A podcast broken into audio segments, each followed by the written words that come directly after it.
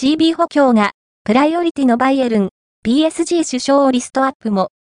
バイエルン・ミュンヘン、ドイツ一部が、パリ・サンジェルマン、PSG、フランス一部に所属するブラジル代表ディフェンダーマルキーニョス29の獲得に興味を持っているようだ。ブラジル、UOL、エスポルテが伝えた。首位のバイエル・レバークーゼン、ドイツ一部と8ポイント差となっていることから、ブンデスリーガ12連覇に寄信号が点滅しているバイエルンは、今季限りで、トーマス・トゥヘル監督の退任が決定。そのトゥヘル監督は、混沌の移籍市場で、バルセロナ、スペイン一部のウルグアイ代表ディフェンダーロナルド・アラウホの獲得を熱望していた。